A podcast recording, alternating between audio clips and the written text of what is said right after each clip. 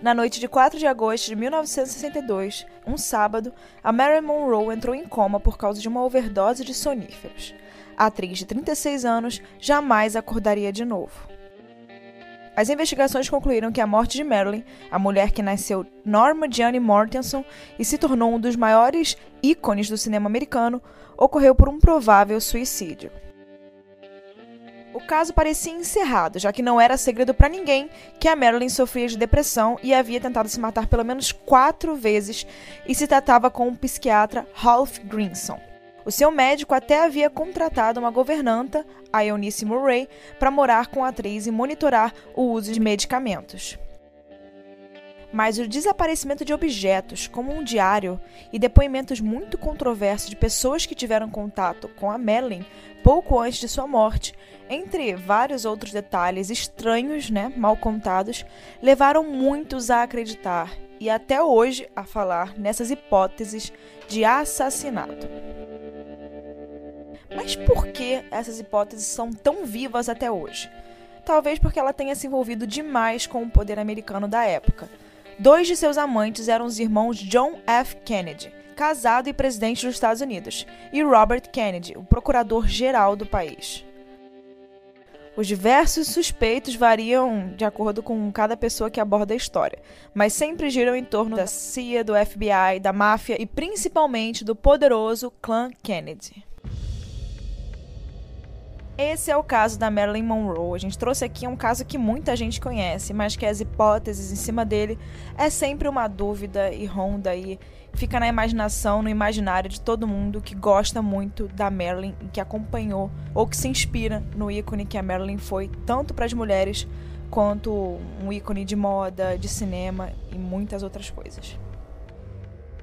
Então, antes da gente falar da Marilyn, já vai lá no meu Instagram, posta que você está escutando os casos reais, eu vou adorar.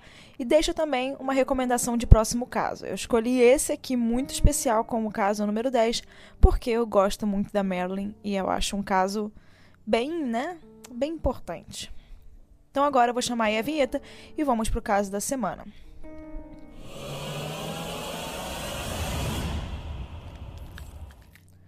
Marilyn Monroe, nascida como Norma Jeanne Mortenson em Los Angeles no dia 1 de junho de 1926.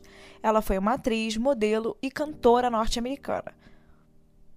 E como estrela de cinema de Hollywood, ela é um dos maiores símbolos sexuais do século XX, né? Até hoje ela continua sendo um símbolo. Imortalizada pelos cabelos louros e pelas suas curvas, né? Que naquela época era um diferencial da Marilyn Monroe, que trouxe uma geração de mulheres que se aceitavam um pouco mais com aquelas curvas, que era uma característica forte da Marilyn. Inicialmente, ela ficou muito famosa por interpretar personagens cômicos, tornando-se um grande sucesso no cinema. Mas apesar da sua carreira ter durado apenas uma década, os seus filmes arrecadaram mais de 200 milhões de dólares até a sua morte inesperada em 62. A Marilyn foi nascida e criada em Los Angeles e passou a maior parte de sua infância em lares adotivos e em um orfanato, além de ter casado pela primeira vez com apenas 16 anos. É incrível como as coisas mudaram, né? E como ela casou tão jovem. Já em 1944, ela trabalhava numa companhia de aviação que fabricava drones para uso na Segunda Guerra Mundial. E foi aí que ela conheceu um fotógrafo da First Motion Picture United e iniciou uma carreira notável como modelo pin-up. Então, foi aí que Marilyn Monroe começou, não, não era nem Marilyn Monroe, né? Era Norma Jean nessa época, mas que ela começou a, né, aparecer um pouco, a ganhar as características que viriam a ser Marilyn Monroe no futuro. E essa carreira de modelo pin-up ajudou ela a fechar contratos para os filmes de curta-metragem promovidos pela Century Fox, né? Pela Fox. E assim ela foi fazendo vários papéis pequenos até que ela conseguiu assinar um contrato com a Fox. E rapidamente ela se tornou uma atriz popular com papéis em diversas comédias. E nessa época, a Marilyn causou escândalo quando descobriram, né, que ela posou para fotos nuas antes de se tornar atriz. Mas isso acabou aumentando ainda mais o interesse do público pelos filmes dela. Ela posou para um calendário, né? Ela ainda não era famosa, ela precisava de dinheiro e ela acabou topando pousar nua para um calendário de fotos e mais tarde foram descobrir que era a Norma Jean era Marilyn Monroe e associaram a estrela de cinema. A kiss on the hand, maybe quite continental, but diamonds are a girl's best friend. A conturbada vida particular de Marilyn sempre despertou muito interesse. Né? Durante a carreira, ela lutou contra o vício, a depressão e a ansiedade. Além disso, ela também teve dois casamentos muito midiáticos. Um com o jogador de beisebol, Joey DiMaggio, né, que foi o casamento dela mais famoso e que inclusive é um amigo que durou a vida inteira dela. E com o dramaturgo Arthur Miller. Ambos, né, acabaram em divórcio. A atriz também provocou controvérsia por ter sido cogitada, né, e é uma das principais polêmicas de Marilyn como a amante do, do então presidente dos Estados Unidos, o John F. Kennedy apesar de na época nada ter sido provado, mas todo mundo meio que sabe que é verdade, né? Então vamos para a fatídica noite de 4 de agosto de 1962. Era um sábado e Marilyn Monroe entrou em coma por causa de uma overdose de soníferos.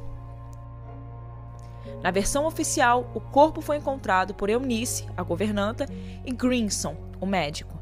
Marilyn estava nua, de bruços e pernas estendidas sobre a cama, coberta por um lençol e com a cabeça sobre o travesseiro. Na mão direita ela estava segurando um telefone. E do lado dela havia um frasco de soníferos vazio e um disco de Frank Sinatra rodando na vitrola. E dentro de uma agenda tinha um bilhete para o ex-marido dela, o Joe DiMaggio, que era jogador de beisebol com quem ela planejava reatar. Entre aspas, querido Joe, se ao menos eu puder fazê-lo feliz, terei conseguido o que há de maior e mais difícil, ou seja, fazendo uma pessoa completamente feliz. A sua felicidade é a minha. Fecha aspas. Tudo pareceu muito estranho para Jack Clemons, o primeiro policial ao chegar ao local, por volta das 5 da manhã do domingo. Ele sabia que uma overdose daquelas causaria muitas convulsões e vômitos. E o policial não encontrou nenhum copo também no quarto. Como é que uma pessoa, né, que teria engolido um frasco inteiro de comprimidos de soníferos não teria bebido nenhuma água para ajudar a engolir? Ela teria engolido 40 comprimidos a seco? E a que horas tinham encontrado ela morta? Na primeira versão, por volta da meia-noite, mas Eunice e Grinson só chamaram a polícia às 4h25 da manhã porque queriam comunicar o fato à Fox. E em outro depoimento, Eunice disse ter acordado às três da manhã, visto uma luz debaixo da porta, da porta trancada e então chamado Grinson. Ao chegar, o psiquiatra teria arrombado a porta e encontrado Marilyn morta às 3h50 da manhã.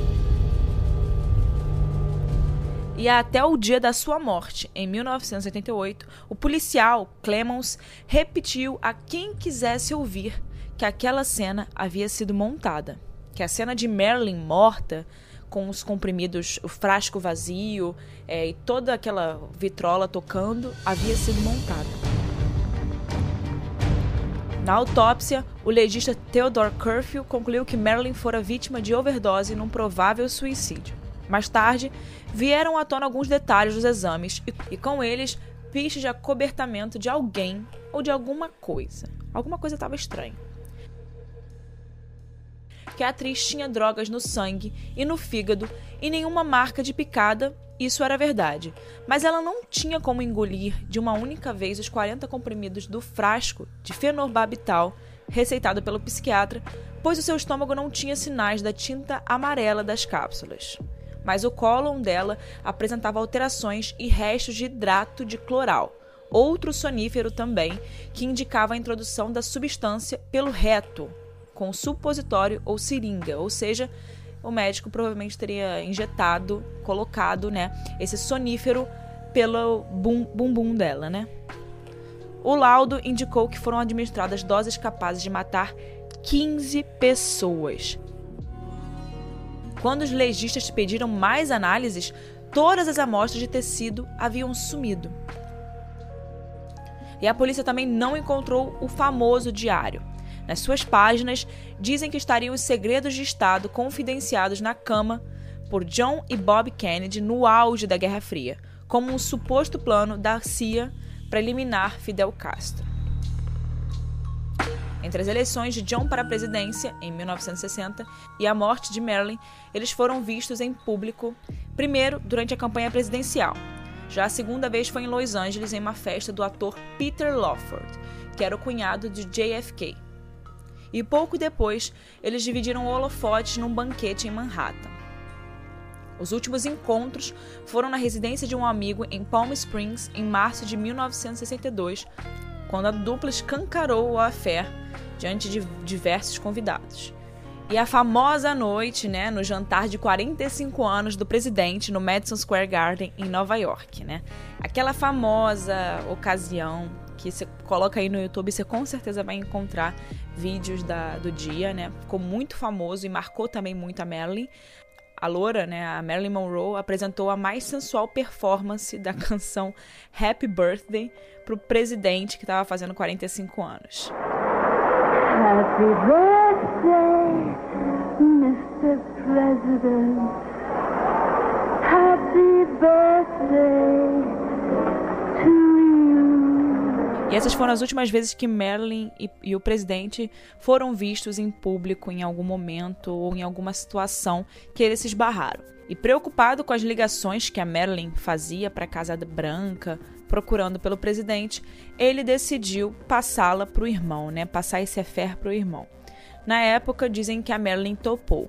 Só não gostou de ser descartada pelos dois, pelos dois irmãos Kennedy.